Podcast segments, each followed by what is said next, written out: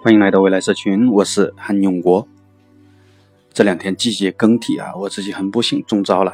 那倒了两天，希望大家多注意气候变化啊，多注意自己的身体。倒了的这两天呢，满脑子就一个问题：未来社群的内容输出不能停。所以啊，难受了就睡啊，不难受了就起来继续组织内容。就这样，用不断的让自己找回状态的方法。磕磕碰碰的输出了这两天的内容。当然啊，今天不是为了来向大家展现什么强大的内心，心智这个东西啊，虽然很重要，但只能靠自己慢慢锻炼，并且啊，对解决压力没有任何实质性的帮助。所以啊，今天想跟大家分享的是一种正确处理压力的可操作的方法。啊，最起码对我来说非常管用的方法，还是从创业初期的时候开始聊起吧。那时候啊，真的是从产品设计到融资、路演、人才招聘啊、法律事务，几乎所有的事情呢都要自己去操心。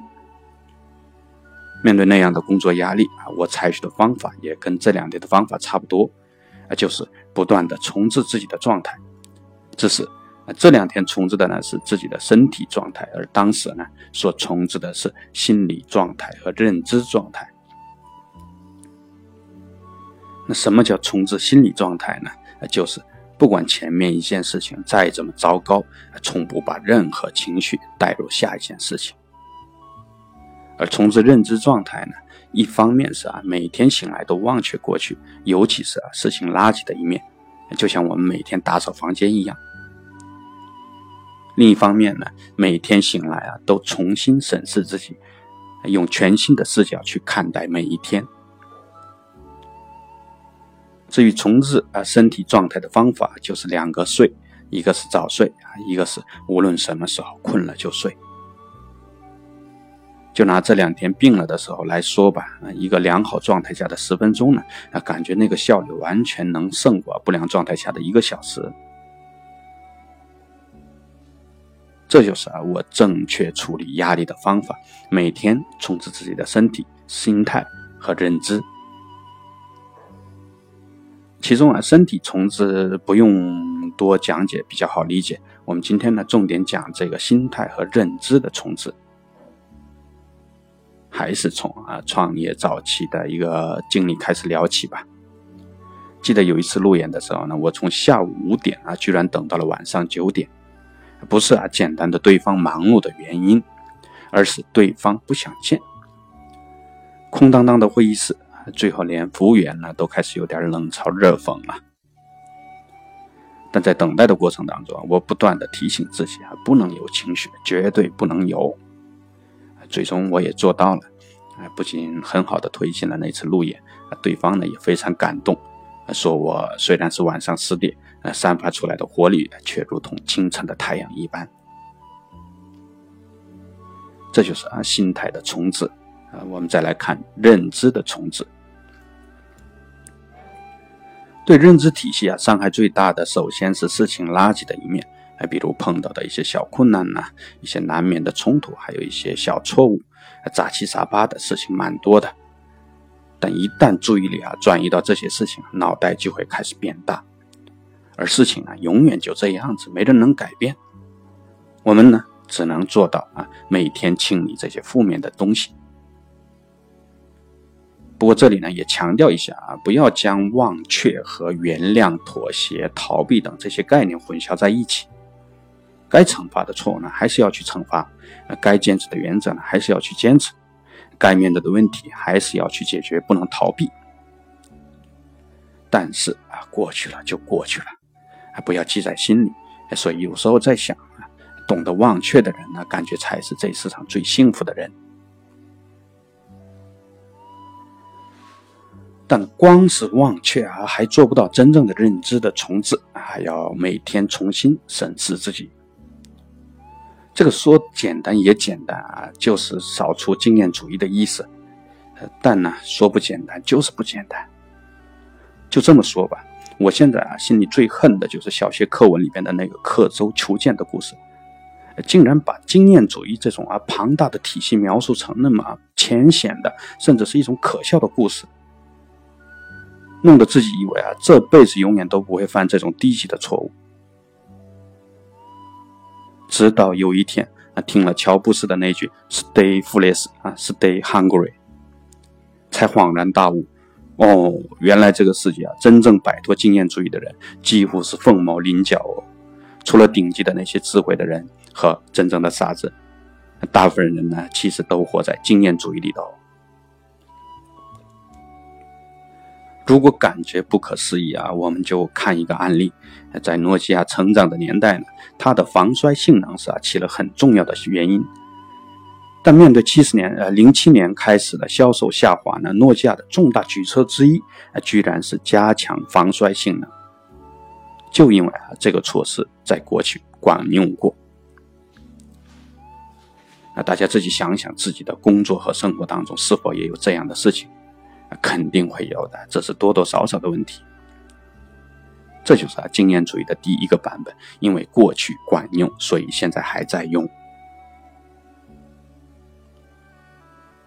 再看经验主义的另一个版本啊，那就是很多事情呢，干脆就不知道为什么要这么做。或许是周边的人都那么做，或许是他自己一直在那么做。这也是为什么创新那么的少，为什么我们会向往那种刺激一点的生活，为什么我们会抵制啊这种环境的变化的原因。我们呢，不仅生活在经验主义，并且已经习惯了，甚至喜欢上了，爱上了。当然，很多经验是很多人积累了很长时间的精华，但在这个环境急剧变化的时代，不知道啊什么时候就会变成新环境下的糟粕了。经验主义啊，就聊到这里。作为结论呢，那就是经验主义啊，让我们失去对事情的正确的认知啊，包括为什么这么做啊，这么做是否正确。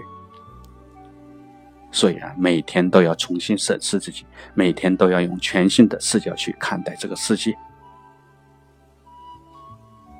好啊，做一下总结：正确面对工作和生活压力的方法就是：一、每天用充足的睡眠来充实呃身体；二、尽量不要把前面的事情呢情绪啊带入另一个事情；三、每天醒来都要忘却过去，每天醒来都要重新审视这个世界。让自己啊保持婴儿般的简单，婴儿般的好奇。翻译成明年，那就是 Stay foolish, stay hungry。这个原则呢，我想啊，同样适用于我们的生活。想想每一对爱人，开始的时候呢，看到的都是对方的好，可时间一长呢，就开始积累一些垃圾问题。如果这时候呢，懂得重置自己，能够及时清理这些垃圾。